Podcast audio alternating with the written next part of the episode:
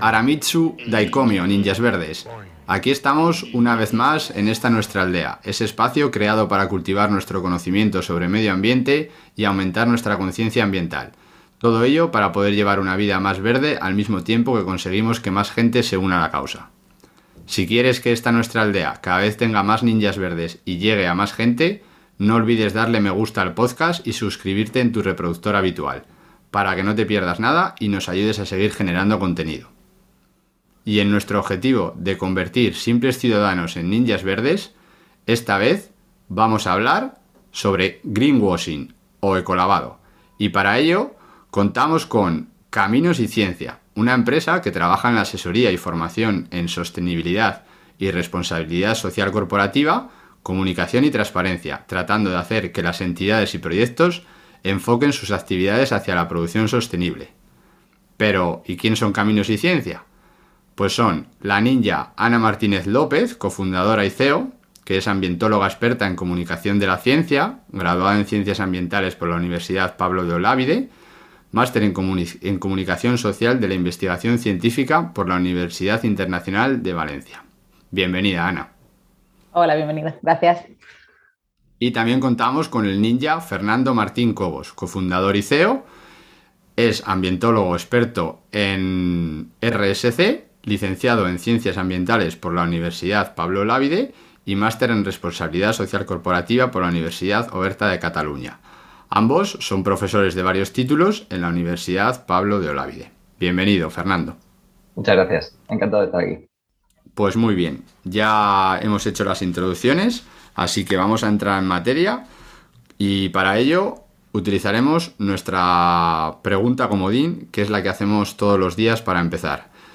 ¿Cuál sería para vosotros la gran verdad y o la gran mentira sobre el greenwashing? Eh, a ver, el greenwashing sigue siendo, es en realidad una estrategia de marketing, una estrategia de marketing verde mal utilizada, es decir, es mentir directamente con, con datos que son datos, verdes que son mentiras, ¿no?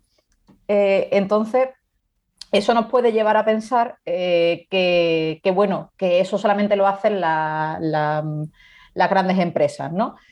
Y no todo es lo mismo, es decir, no todo es greenwashing. Eso es una gran verdad del greenwashing, que no todo es greenwashing. Es decir, no todo es, a lo mejor hay cosas que son greenwashing, pero no es, no, no es igual, no, no, son, no, es todo igual. Es decir, no es lo mismo, por ejemplo, no es, es el mismo greenwashing, eh, y voy a decir nombres y me voy a mojar, porque estos son, estos son cosas que dicen esas empresas y yo no digo nada en contra de esas empresas. Yo pongo en pie y voy a mencionar aquí sus eslogans y sus productos.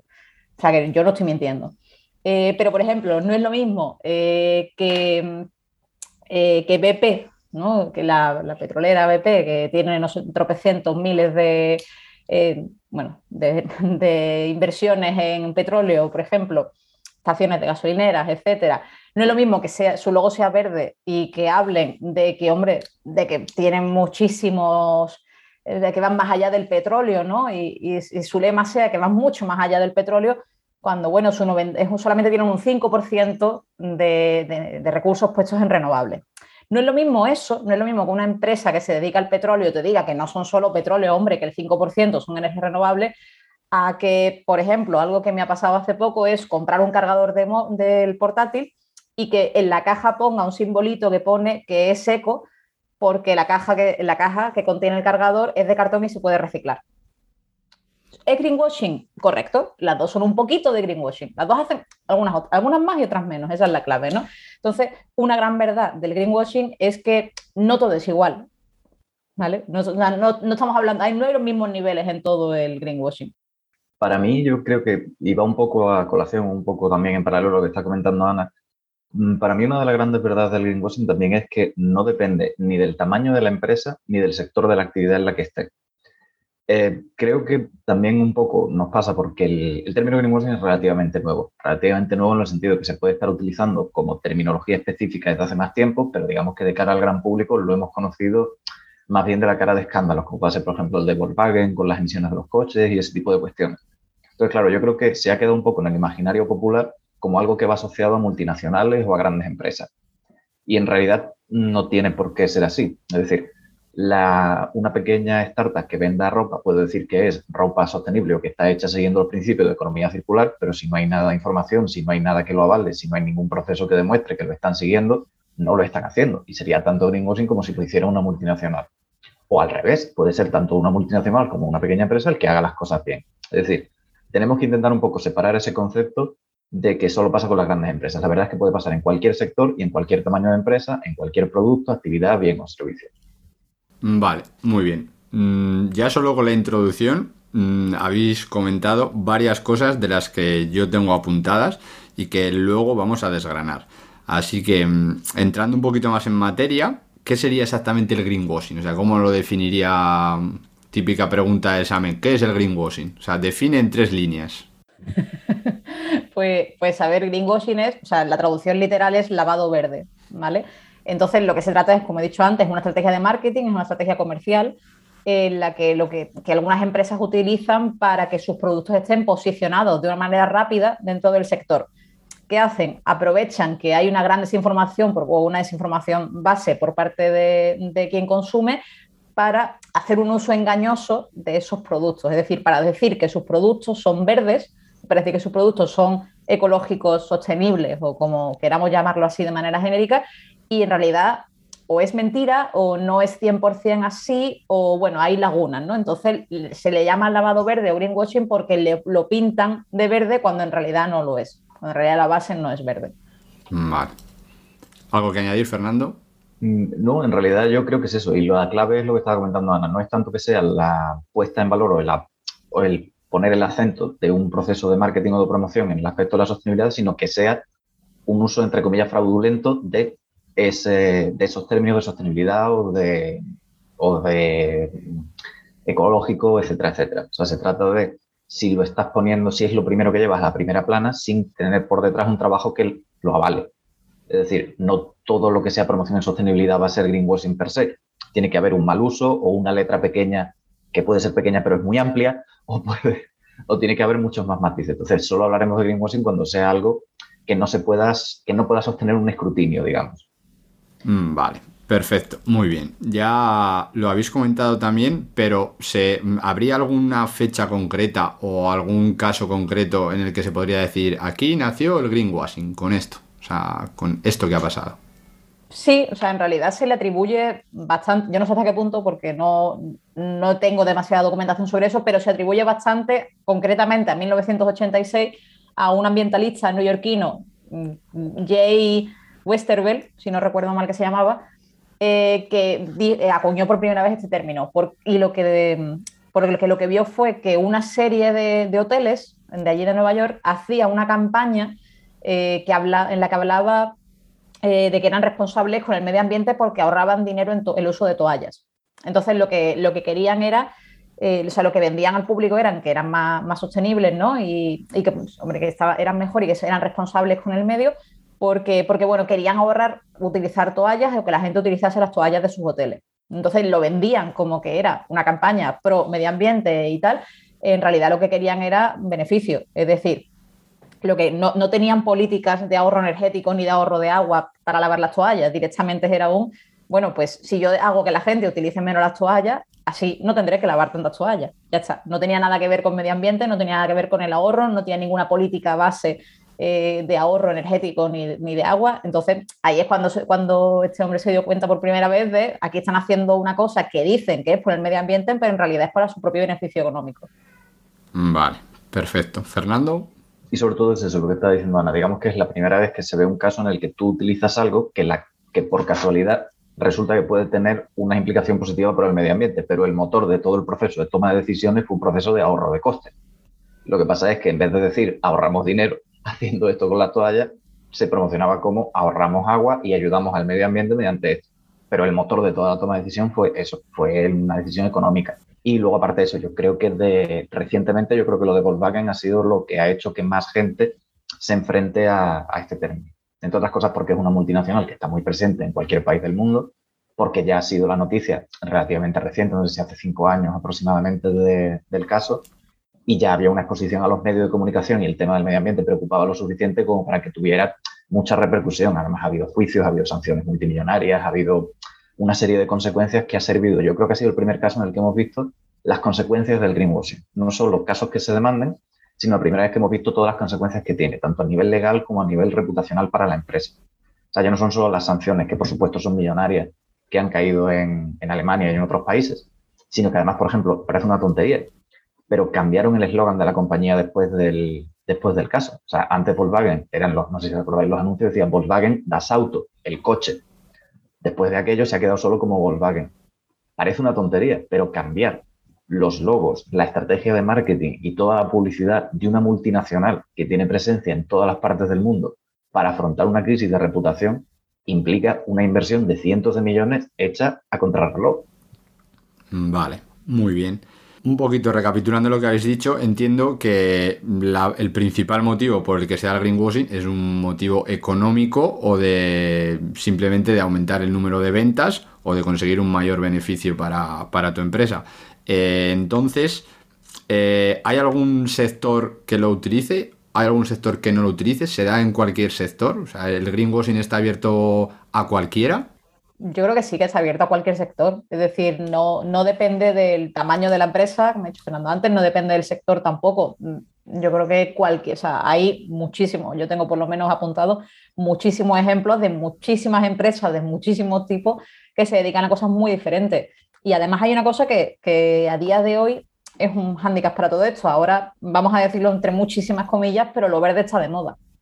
De todo lo que sea sostenible, eco, etcétera, ahora las, personas más, las personas consumidoras están mucho más concienciadas y, quieren productos que sean sostenibles, que sean responsables con el medio ambiente, que tengan un menor impacto. Y eso hace que ciertas entidades, ciertas empresas se aprovechen pero no solamente la, mucho, pensamos muchas veces en los productos y directamente a lo mejor en el ecoeticotado, cosas así, pero empresas, entidades que hacen servicios, es decir, eh, consultoras de cualquier tipo, bufetes de abogados, es decir, cualquiera puede hacer greenwashing. Y yo he visto casos de, greenwashing en cualquiera de muchas de ellas, ¿no?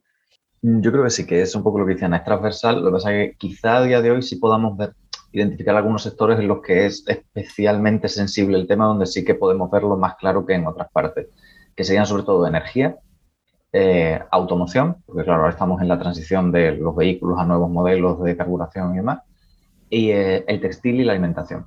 El textil porque es una industria que está, eh, digamos, castigada por la opinión pública, porque cada vez nos cuestionamos más cuál es el impacto ambiental de la moda, y además mm, cada vez que hay una polémica con una gran marca se saca a colación este tema, y en alimentación porque es verdad que la, también llevan ya llevamos mucho tiempo en todos los países de Europa con temas de promoción ecológica, producción ecológica y demás, con lo cual ahí también es un sitio en el que determinadas, tanto marcas como supermercados y demás, sí que están mm, apostando un poco por posicionarse en esos sectores. Entonces, donde sea más necesario posicionarte en sostenibilidad, es donde tienes que poner especialmente la lupa para buscar casos de greenwashing, claro. Vale, perfecto.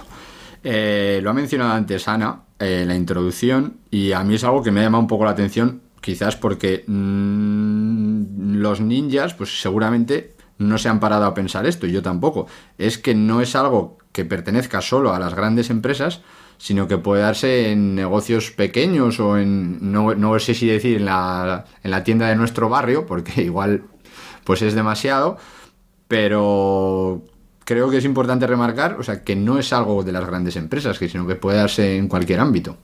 Claro, Claro, claro. O sea, a lo mejor la, pequeña frutería de la esquina que trae los tomates del huerto de al lado también hace greenwashing de alguna, manera. Es decir, porque es muy típico y es extremadamente típico, por ejemplo, decir que estos tomates son súper ecológicos porque son de la huerta de mi vecina es que ecológico no significa que sean de la huerta de tu vecina. Ecológico es un término que, está acuñado, que está legislado, que está regulado normativamente hablando a nivel europeo y que requiere unos estándares y sobre todo requiere una certificación.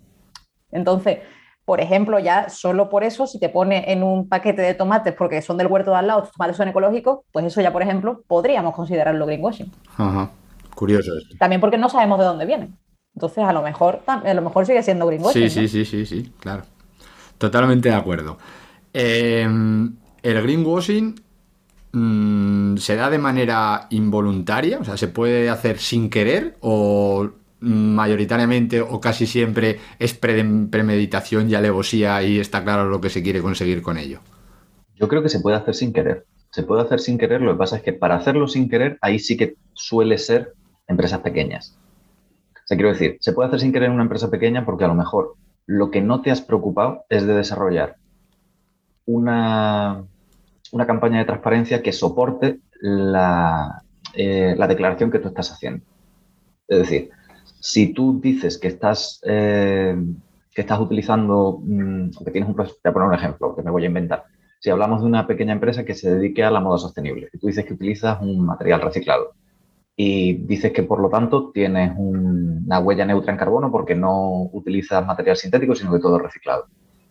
A, lo mejor es el desconocimiento lo que te hace afirmar eso porque tú te suena el término de huella de carbono, pero a lo mejor la planta donde tú mm, estás tratando los materiales para trabajar con ese textil está en otro país y lo tienes que trasladar de un lado a otro. Evidentemente, tu huella de carbono no es neutra, pero lo que tú querías era poner el acento en el que utilizas material reciclado, pero no has desgranado exactamente cuál es la huella de carbono de tu producto, sino que simplemente has mezclado términos. Entonces, eso sí puede pasar o puede suceder eso, que hagamos a lo mejor unas declaraciones que no son del todo ciertas, pero que no van malintencionadas. Pero tiene que ser eso más bien eso, pequeña empresa lo que estás empezando y quiere hacer las cosas bien, pero puede cometer un error porque a lo mejor no tiene la asesoría técnica que necesita para hacerlo perfecto o directamente no se la puede permitir, porque no todo el mundo tiene por qué saber de todo. Y a lo mejor pues, una pequeña empresa o una startup de moda no tiene por qué contratar una consultora de sostenibilidad o tener un técnico de sostenibilidad dentro de su empresa, sino que directamente buscan información, documentación y buscan referencias de otras empresas de moda sostenible e intentan hacerlo lo mejor posible y meten la pata. Bueno, podría pasar. Vale.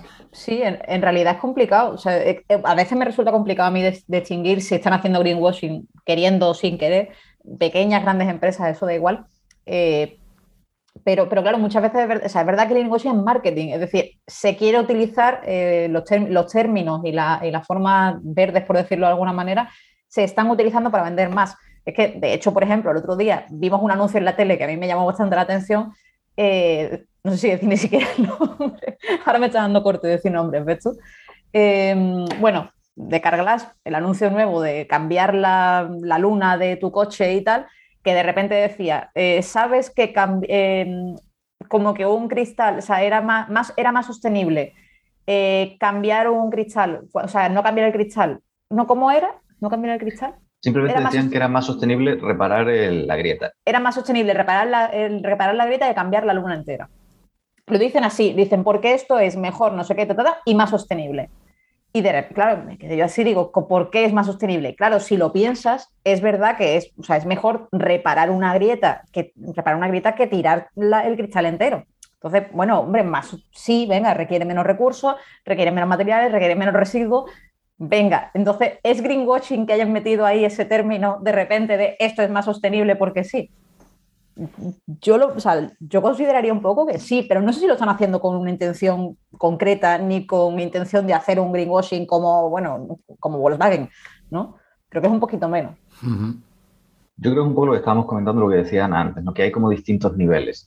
Creo que también hay, tenemos que ser capaces de filtrar un poco en base a la intencionalidad. O sea, es decir, eh, han metido el término sostenible en ese anuncio, probablemente no tenga ni pies ni cabeza, o por lo menos, puede tenerlo, pero no tenemos los datos, porque yo tendría que saber, para que tú me digas que es más sostenible, no solo, por ejemplo, si habláramos en términos de huella de carbono, yo no solo tendría que saber cuánto se gasta en hacer una luna nueva, también tendría que saber cuánto, tardas en, cuánto gastas en hacer la resina con la que la vas a reparar para poder comparar realmente. Pero no me están vendiendo un producto relacionado con la sostenibilidad no me están diciendo que tienen la resina más sostenible del mundo, no me están diciendo que reparan de la manera más sostenible posible las grietas.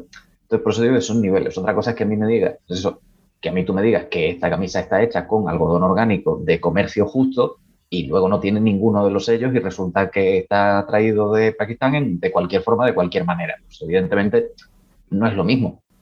Vale, muy bien. al final vemos que como casi todas las cosas en medio ambiente es un poquito complejo y eh, podríamos decir que al final el greenwashing ha surgido por las necesidades actuales de la sociedad, por decirlo de alguna manera. Ha sido como una respuesta a una demanda de la sociedad que quiere todo más sostenible o más eco. Y al final, en respuesta a eso, pues yo te vendo una serie de productos que son eso, aunque no lo son en verdad. Sí, en realidad, en realidad sí. O sea, decir, cuanto la sociedad ha ido cambiando, es verdad que ahora somos mucho más conscientes y mucho más pejigueras con lo que queremos y con lo que compramos y más conscientes de todo ello, investigamos bastante más, o por lo menos, en, por lo menos yo y por lo menos en mi círculo cercano, incluso gente que no está extremadamente concienciada con el medio ambiente también se preocupa un poquito más por estas cosas.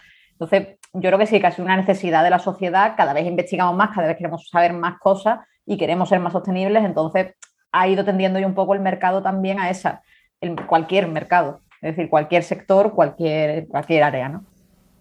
Eh, yo creo que es más que claro. O sea, nosotros, mm, cualquier persona, o sea, como personas que, como ciudadanas, vamos a votar cada cuatro años. Pero como consumidoras compramos todos los días. Y adquirimos bienes y servicios. Entonces, la gente que quiere vender todos los días bienes y servicios tiene que escuchar qué es lo que está demandando la sociedad. Evidentemente, si no hubiera habido un aumento de la preocupación por la sostenibilidad y el medio ambiente, ninguna marca se hubiera planteado, salvo aquellas que nacieran ya con esa intención por la ética de las personas que forman esa empresa, pero ninguna de las grandes ni ninguna de las medianas se habría preocupado en hacer una transición o en ofertar productos que estuvieran enfocados a ese nicho de mercado. Ese nicho de mercado ha tenido que crecer para que se empiece a dedicar tiempo a esto y por lo tanto para que crezca el greenwashing. Vale, perfecto. Entonces, enlazado un poco con esto, ¿qué parte de responsabilidad tendría el ciudadano y qué parte de responsabilidad tendría la empresa? Bueno, la empresa lo que tiene que hacer es no mentir. yo creo que, eso es bastante, o sea, parece mentira, pero yo creo que es bastante básico en ese sentido. O sea, la empresa lo que tiene que hacer es ser, transparente, un poco de transparencia, un poco de cómo, bueno, es que precisamente nos dedicamos a esto en Caminos y Ciencias por eso, porque vemos una falta muy grande de comunicación y de transparencia en todas las áreas de sostenibilidad de, las empresas y de las entidades, ¿no? Entonces, creo que la empresa, o sea, las entidades, a, la, a, las productoras le hace falta eh, no mentir y ser mucho más transparente con las cosas que hacen. Eh, y a, bueno, la ciudadanía yo creo que lo que le falta es información. O sea, no porque falte información, sino porque faltan ganas y falta, y a lo mejor incluso podríamos decir que hay mucha sobreinformación y, y falta investigar. O sea, la responsabilidad yo creo que está un poco por, la, por las dos partes. evidentemente esto es, una, esto es una cuestión común. O sea, si hay dos partes, la responsabilidad no se descarga al 100% en ninguna de las dos partes. Eso va por descontado. Entonces, tanto las empresas tienen que mejorar su política de transparencia y, entre otras cosas, asumir que lo opuesto a hacer greenwashing no es ser perfecto, que eso también es una cuestión importante. Quiero decir, que, mm, que una empresa no lo haga todo al 100% perfecto no significa que esté haciendo greenwashing si saca pecho de los proyectos que tienen sostenibilidad. O sea, reconocer en qué punto estás, fijarte una meta y trabajar para cumplir esa meta no tiene nada de malo, son procesos, se tarda tiempo. Mientras tú estés contando de verdad lo que estás haciendo, yo podré como persona consumidora valorar el esfuerzo que tú estás haciendo y decidir si me sumo a tu proyecto o no, adquiriendo aquello que sea que tú ofertas. Y luego también está la parte del consumidor que evidentemente tenemos la responsabilidad de tomar decisiones. De tomar decisiones que mm, es verdad que hay un momento determinado que puedes sentirte agotado. No se trata de quedarte paralizado en cada pasillo del supermercado diciendo qué producto compras o qué producto no compras. Pero sí que es cierto que también es un poco un sinsentido que hablemos una y otra vez de la preocupación por el medio ambiente, la preocupación por el medio ambiente, o que estemos muy enfocados en un tema. Por ejemplo, algo que suele suceder en este tipo de cosas es algo te preocupa mucho, pero no lo extrapolas a otros sectores. te preocupa muchísimo la alimentación, miras cada producto que estás adquiriendo con lupa para asegurarte de que mm, casa con tu ideología o tu, tu, forma de entender cómo debe ser una dieta equilibrada, sostenible y responsable. Pero cambias de móvil cada dos años. Pues se trata un poco de esa parte de decir, a ver, tenemos todos también que ampliar miras. Si estamos intentando ser más sostenibles es transectorial, no es en el tema que controlo, sino que es un poco en todo. Vale, muy bien. Pues ya vamos teniendo bastantes cositas para que los ninjas le den vueltas a la cabeza y puedan pensar en sus casas. Eh, entiendo, claro, enlazado con la pregunta anterior, que la solución al problema también está repartida entre el ciudadano y las empresas, cada uno con su parte. Sí, o sea, en la solución, la, solución eh, tiene que estar entre ambas. Es decir, Yo creo que por un lado es verdad que hay, eh, hay, hay, que tener claras, hablamos por parte de la ciudadanía, hay que tener claras eh, cuáles son las etiquetas, por ejemplo, si hay una serie de etiquetas oficiales, eh, sobre todo en alimentación, que es donde es un área, como ha dicho Fernando antes, la alimentación es un área que, que el greenwashing está bastante, bastante latente, ¿no? O sea, y se utiliza bastante. Entonces, en alimentación hay una serie de etiquetas eh, oficiales, como he dicho antes, como normativa para productos ecológicos, y ahí en la ciudadanía no es nada difícil, es decir, no es nada complicado saber qué productos son y qué productos no son ecológicos.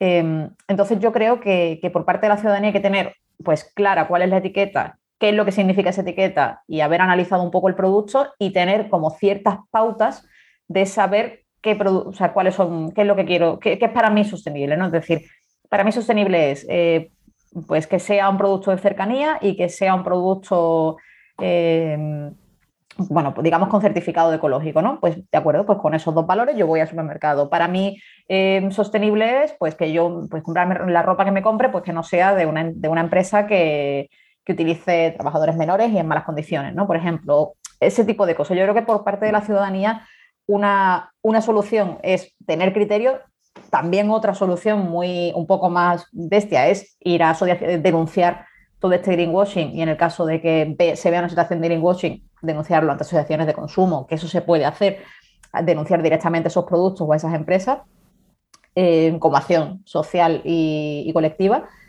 Y, bueno, por parte de las empresas es eso, por parte de las empresas es no me mientas, ten un poquito más de transparencia y, y, cuéntame absolutamente todo, porque eso, o sea, poniendo ejemplos de empresas sostenibles al 100%, o sea, que son sostenibles de base, eh, lo que tú ves de primeras es transparencia, te cuentan exactamente qué es lo que están haciendo bien qué es lo que, y lo que es lo que no pueden hacer bien. También te lo cuentan y cómo es su manera de compensar las cosas.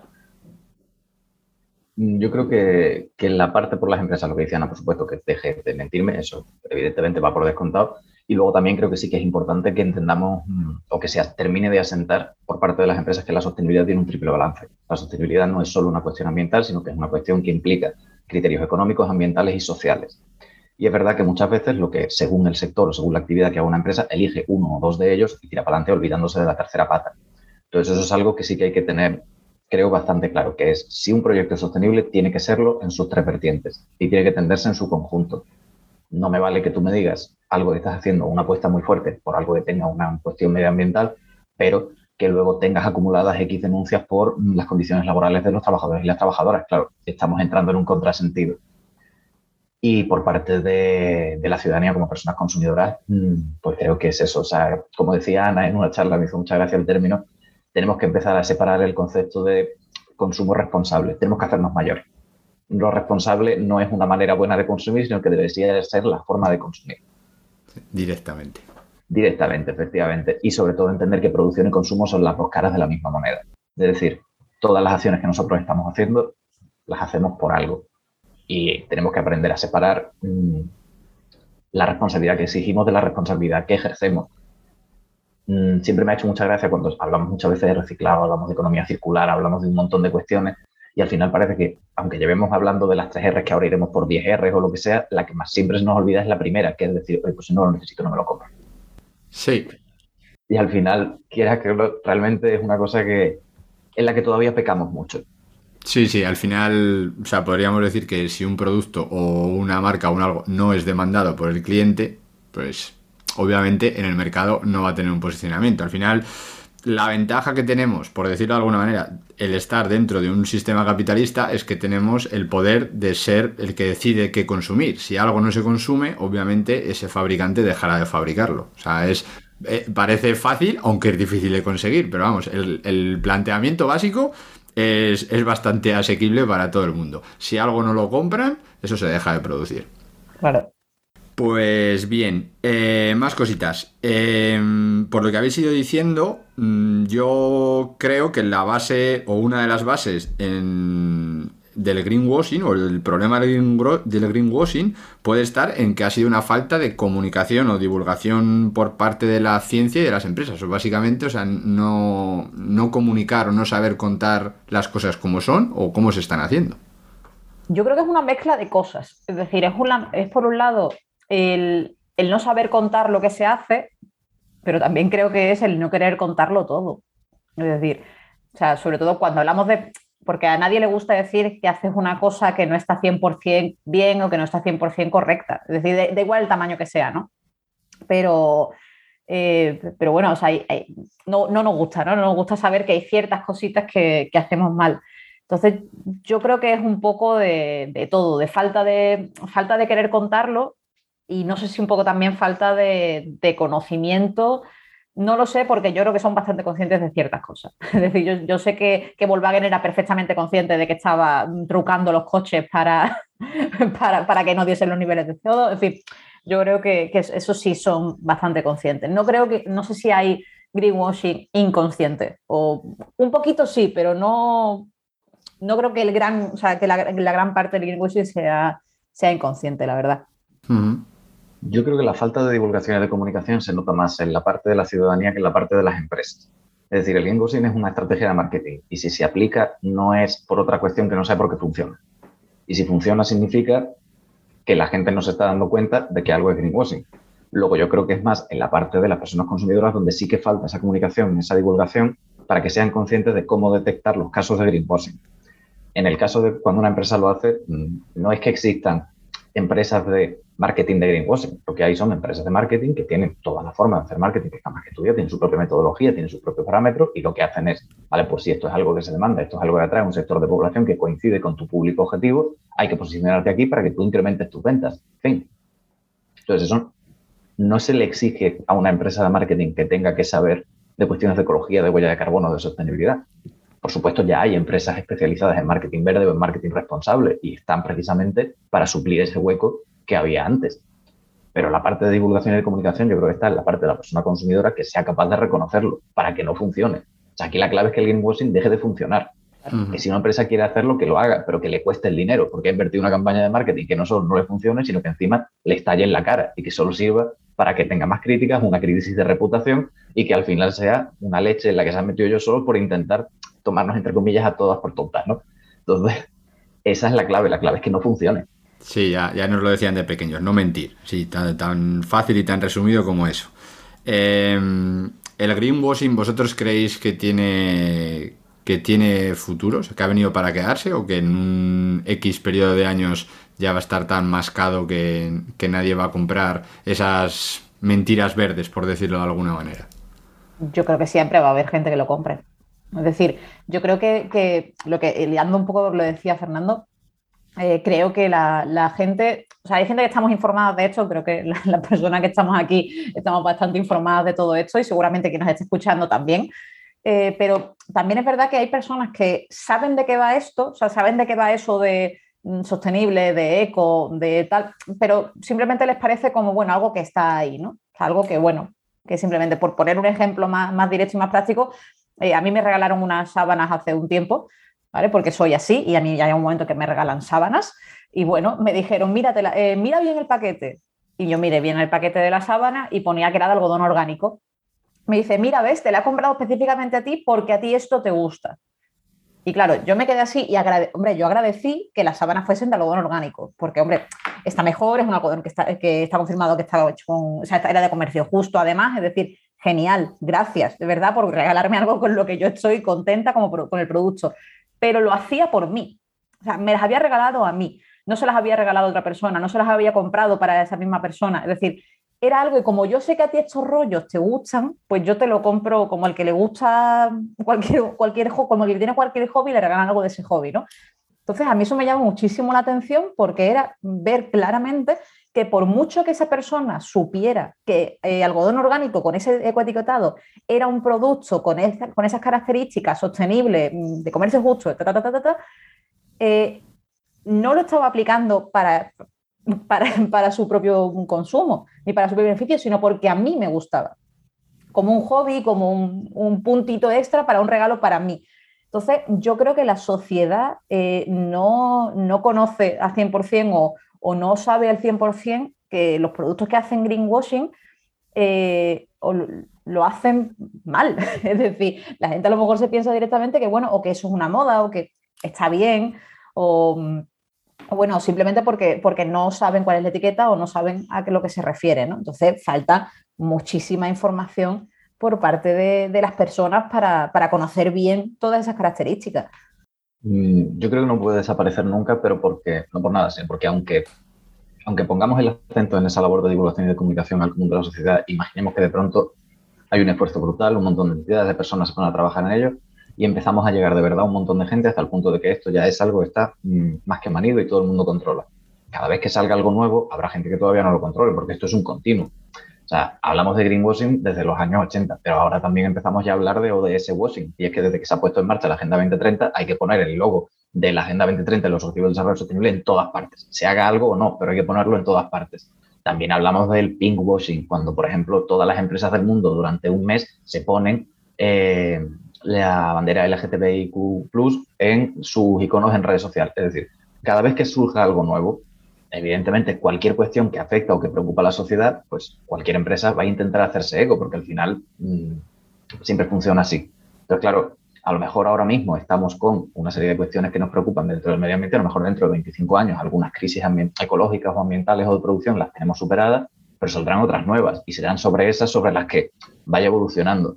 Lo que sí que ha llegado para quedarse es que la gente sea consciente que existe. Vale, eso también es, también es importante. Al final, la información es poder.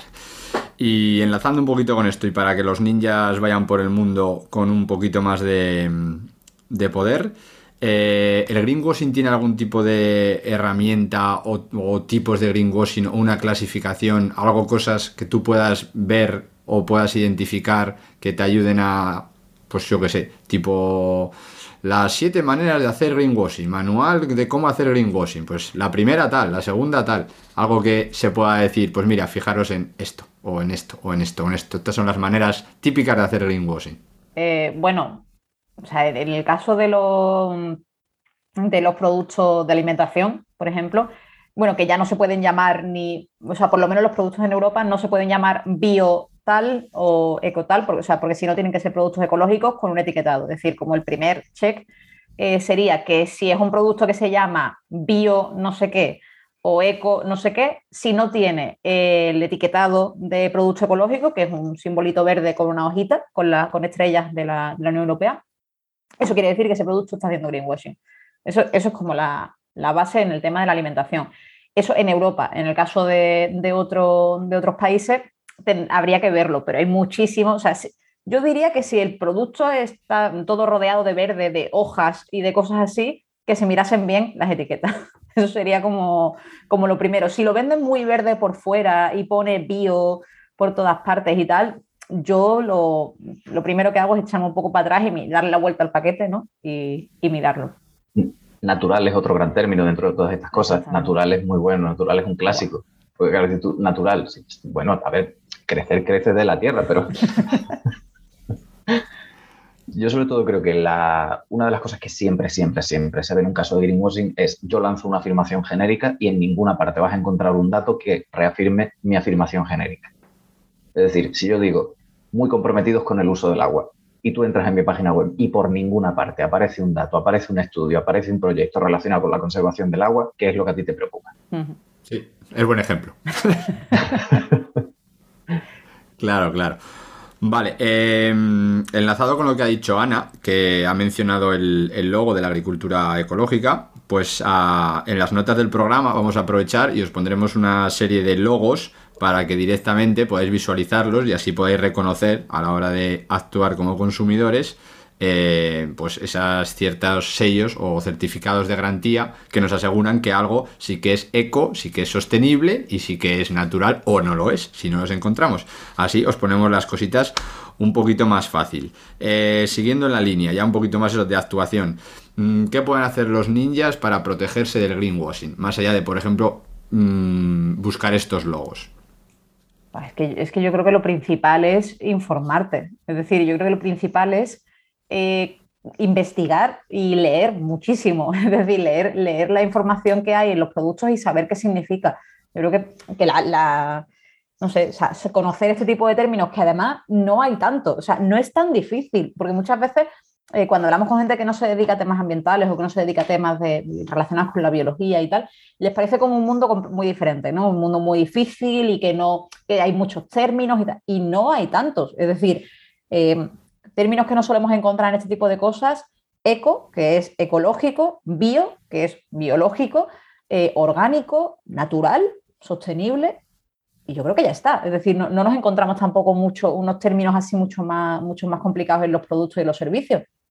A menos que ya se pongan cosas como eh, la huella de carbono, cosas así, pero, pero no hay tantísimos términos. Entonces, aprender qué significan esos tres, y os voy a hacer un pequeño spoiler, en Europa, eco, bio y orgánico significa lo mismo. es decir, no es tan complicado. Esos tres términos significan exactamente lo mismo según la normativa de productos ecológicos alimentarios. Eh, entonces, no es tan difícil aprenderte esas tres cosas y las etiquetas. Eh, hay de productos, hay 15 mm, etiquetas, es decir, no hay tantísimas. Entonces, si tú ves una etiqueta que es una hoja abierta, estupenda, con, que pone eco en grande, pues duda porque crees, o sea, si te has aprendido ya las 10 que hay, mm, sabes perfectamente identificar que esas no existen. Entonces yo creo que lo más importante y la base de todo esto y todo lo que puede hacer un buen ninja es informarse. informarse y aprenderse las cuatro cosas importantes de todo esto. Y si tenéis dudas, nos preguntáis, que para eso estamos.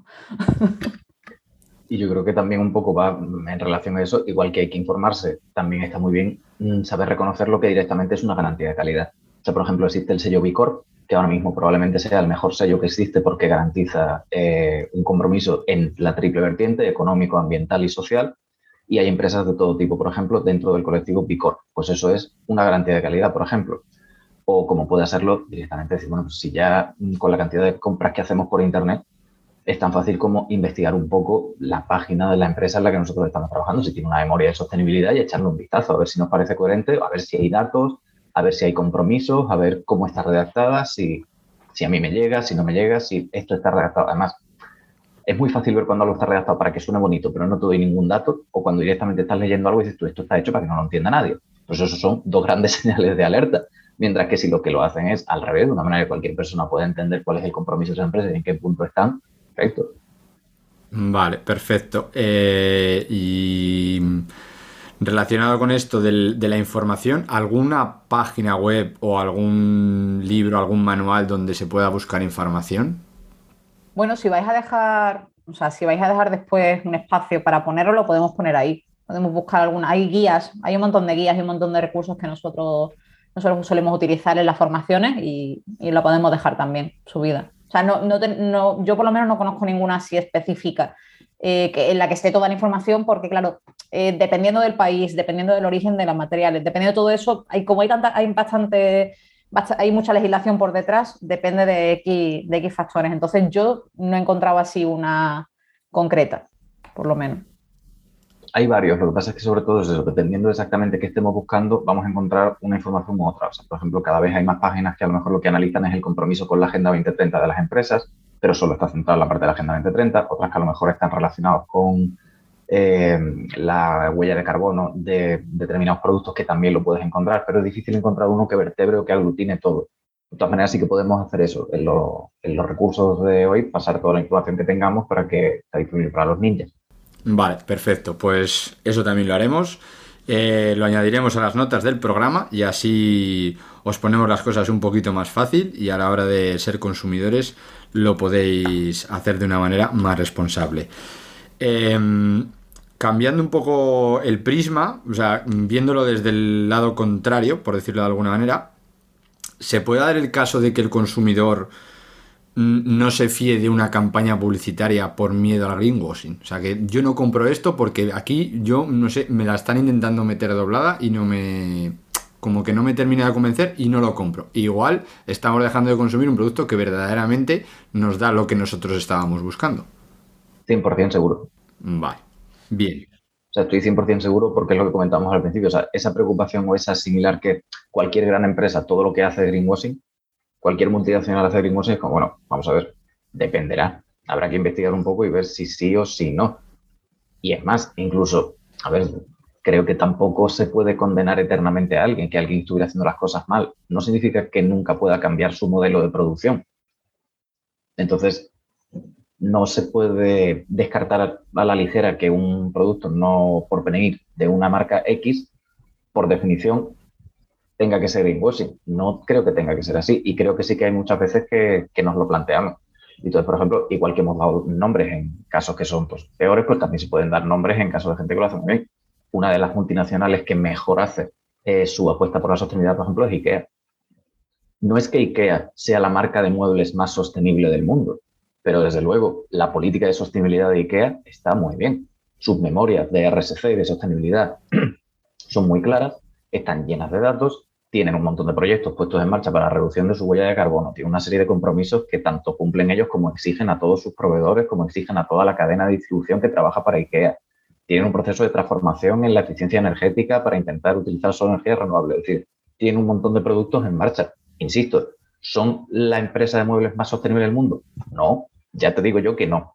Pero desde luego es una de las multinacionales que más apuesta por productos sostenibles o por una política de sostenibilidad fuerte y responsabilidad social corporativa como parte, digamos, del core de su forma de hacer o de entender los negocios. Sí, los helados, por ejemplo, Ben Jerry's, eh, también son, son, una empresa B Corp, que ha mencionado antes, dando esa, esa certificación. Entonces, por ejemplo, Ben Jerry's, que es una multinacional heladera, también es una, una empresa certificada en, en, producción responsable.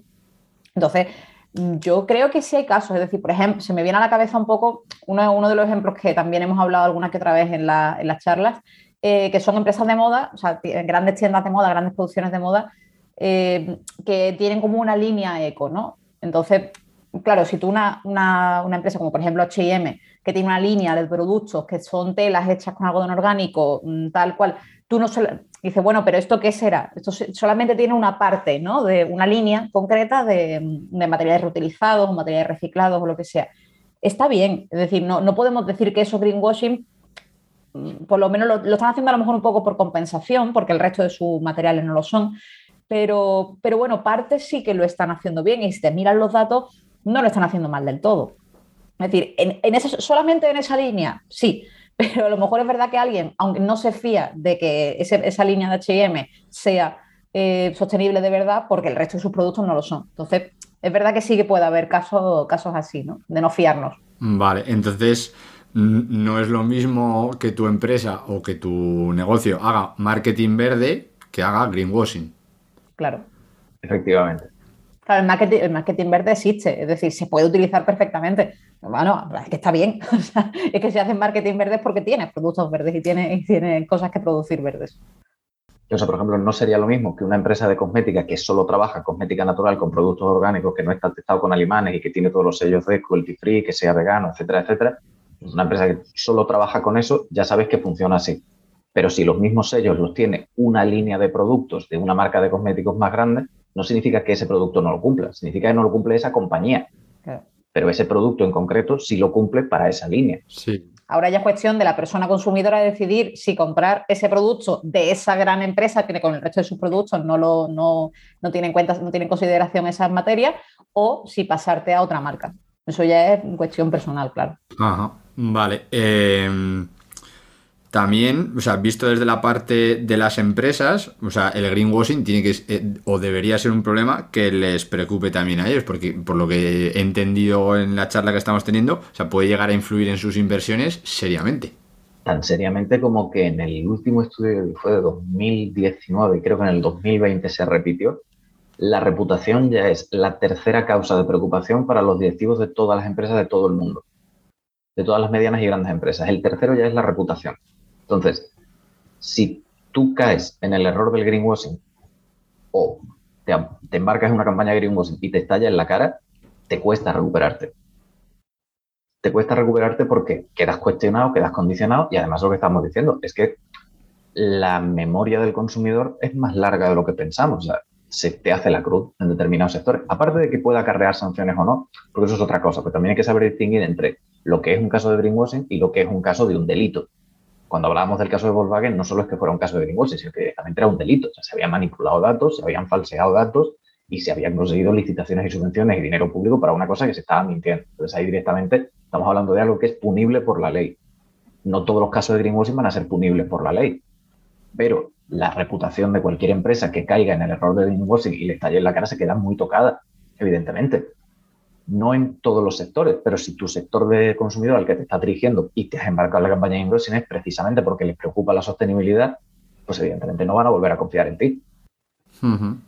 Mm, sobre lo que has mencionado ahora, ¿existe algún tipo de legislación sobre o para evitar el greenwashing o cómo hacer publicidad? ¿O la legislación lo que va a hacer es actuar sobre la estafa o la presunta estafa que genere la venta de tu producto?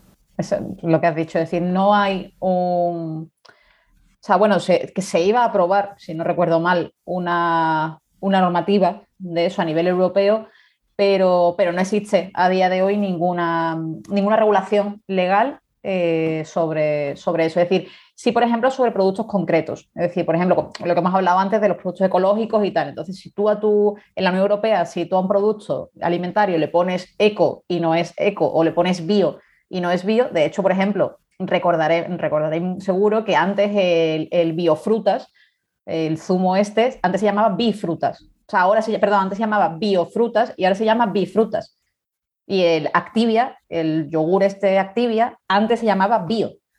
¿Por qué? Pues porque a partir de la aprobación de la normativa de productos ecológicos tuvieron que retirar ese, ese nombre. Entonces, en, cuanto a los nombres de productos alimentarios ecológicos, sí hay esa normativa de, cuáles pueden ser y cuáles, y cuáles no. Eh, sé que se aprobó eh, en el Parlamento Europeo una, serie de criterios a la hora de hablar del greenwashing y tal, pero, pero todavía no, no se están aplicando pero todavía no es, no, es de, no es, de, aplicación directamente. Así que lo que hay que hacer en este tipo de casos es ir directamente a, a bueno, a la estafa, ¿no? Cuando te engañan directamente con, con, datos. También hay que decir que sí que están vigentes las mismas que cualquier normativa de consumo, es decir, publicidad engañosa y demás, eso sí que está contemplado, que no tiene por qué ser un delito, pero sí se puede presentar una demanda o se puede hacer una reclamación como consumidor en el momento en el que creemos que una marca está haciendo un uso fraudulento de datos o que está ocultando una parte de información, todo eso, por supuesto, sí que está regulado, pero igual que cualquier otro producto, cualquier publicidad, es decir, las mismas leyes que avalan a los consumidores en cualquier otro tipo de cuestión, también los avalan en temas de greenwashing. Lo que pasa es que sí que es verdad que no hay una normativa específica ya publicada de greenwashing. Se está trabajando en ella. Además, de hecho, no solo se está trabajando en ella, sino que se está haciendo un poco a la par el trabajar en esa legislación europea con el empezar a publicar estudios. De hecho, el año pasado, por ejemplo, se publicó un estudio que decía que el 50% de las eh, empresas de textil y de moda que se ven investigados, o más del 50% estaban cometiendo greenwashing, que es una cosa que suele hacer mucho la Unión Europea, que es saco un informe y te voy avisando de que estoy preparando algo, que es como una forma de ir adelantando que va a haber un cambio de modelo y un cambio de proceso. Pero además, claro, todo esto va en cascada. Y evidentemente, desde que la normativa europea se llega a aplicar a un país, hay un proceso de años. Pero hay una cosa que sí que hay que tener claro, que el proceso sea de años no significa que tenga freno, porque lo que es es incuestionable que llega. Y es más, en España muchas veces hemos cometido el error de pensar que no iba a llegar nunca y las administraciones públicas han llevado más de un susto cuando ha llegado la fecha límite y ha sido como a partir de ahora ya es sancionable, tú verás lo que hace. Entonces, que no pensemos que no es algo que no vaya a tener solución, que no vaya a llegar nunca a una normativa que se enfoque directamente en esto y que tenga sus propias definiciones y consecuencias, porque va a llegar. Bueno, pues a ver si no tarda mucho, porque yo creo que la legislación en este caso pues podría facilitar podría facilitar las cosas bastante. Eh, yo creo que hemos comentado bastantes cositas. Creo que los ninjas ya pueden tener la cabeza suficientemente llena de información como para, como para salir a la calle. Así que vamos a ir cerrando y lo vamos a hacer con nuestra pregunta. Eh, ¿Qué podrían hacer los ninjas? para identificar, evitar y luchar o no caer en el greenwashing? Eh, yo creo que lo más importante que ya he dicho es que se busquen pruebas, es decir, que se investigue mucho, que no te creas lo primero que lees, no te creas, no te creas los, los eslóganes, no creas en el color del producto o en el color del logo de la, empresa y busca pruebas reales de que eso es así yo creo que eso es lo, primero. No, a lo mejor partir un poquito de la desconfianza e investigar un poco, creo que es lo, básico. Y yo creo que sumaba que hay que investigar y buscar más información, recordar que siempre cualquier persona puede ser un agente de cambio. Todos tenemos un círculo sobre el que tenemos una cierta influencia, en el que podemos transmitir un mensaje, nos podemos asociar a un colectivo de consumo, nos podemos asociar con una serie de personas que tengan las mismas inquietudes que nosotros y a partir de ahí podremos tanto acceder a más información como tener más peso o tener la capacidad de hacer más presión sobre determinados temas, marcas o lo que necesitemos. Somos muchas personas las que nos preocupa esto cada vez más y tenemos muchas redes a las que adherirnos, así que ¿por qué intentar hacerlo solas cuando podemos hacerlo dentro de un grupo? Vale, perfecto. Pues yo creo que con esto nos ha quedado ya el mensaje bastante claro. No sé si Ana o Fernando queréis añadir algo más. Pues nuestro agradecimiento por que nos hayáis invitado, eso seguro. Eso sí. No. el agradecimiento, el agradecimiento es mío. Ya oficialmente formáis los dos parte de la aldea ninja. Muchas gracias por haber estado aquí. Eh, llega el momento en el que podéis hacer vuestro spam personal y decirle al resto de la aldea donde os pueden contactar, saber un poquito más de vosotras o seguir los trabajos que estáis llevando a cabo y que obviamente vamos a dejar también en las notas del programa para que sea más fácil localizaros. Vale, pues bueno, estamos en casi, casi todas las redes sociales. Nos podéis seguir en Instagram, en Facebook y en Twitter con arroba caminos y ciencias, todo junto. Eh, o sea que ahí os podéis enterar de todas las cositas y, todo lo que hacemos. Eh, nuestro correo es info arroba caminosyciencia.com, nuestra página web es caminosyciencia.com, así que como ve no es muy, muy difícil. Y bueno, sí queríamos hacer spam de dos pequeñas cositas que a lo mejor sí que les puede interesar. Eh, os puede interesar, por ejemplo, que vamos a dar un título de un certificado de extensión universitaria en la UPO, en la Universidad Pablo de Olavide, entre mayo y junio de este año, de 2022. Eh, que es el título que se llama Técnico de Responsabilidad Social Corporativa y Sostenibilidad. ¿Vale? Que vamos, a, trabajar un poco para, para, bueno, informar, para ser técnico de, RSC y para, y para bueno, ver cómo trabajan, cómo aplicar esas técnicas y conocimientos y herramientas para concienciar a, las empresas, ¿no? Este, este tipo de flow, todo lo que hemos estado hablando un poco, pero es aplicarlo a, una labor, una cosa más, más laboral. No sé si Fernando quiere comentar también eh, bueno, no, eso que eh, igual que estamos en todas las redes, creo que eso no nos ha faltado decir LinkedIn, que también estamos, por si a alguien también le apetece buscarnos por ahí. Eh, el curso este que está comentando Ana es un título de certificado de universitaria de 15 créditos ECTS, o sea que si alguien está, necesita unos créditos para terminar o se está planteando alguna opción para empezar a mirar, también puede ser una buena vía.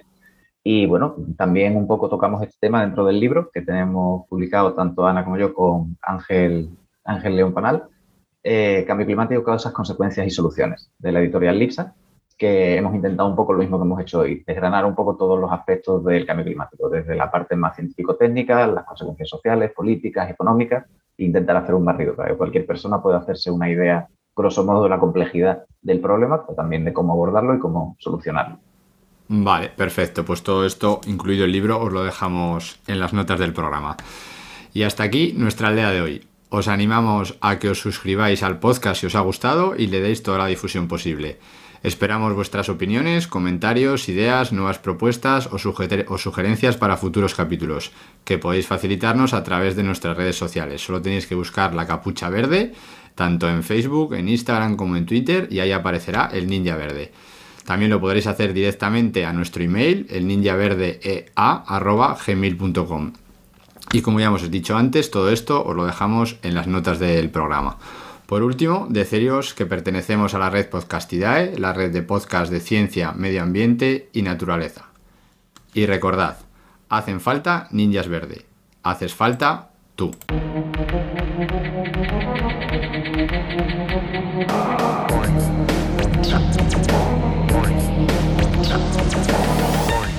El ninja verde. Ninja verde. El ninja verde. Eh, yo no perreo, yo gorrioneo, conocimiento y atracción. Eh, yo no perreo, yo gorrioneo, conocimiento y atracción. El ninja verde. El ninja verde.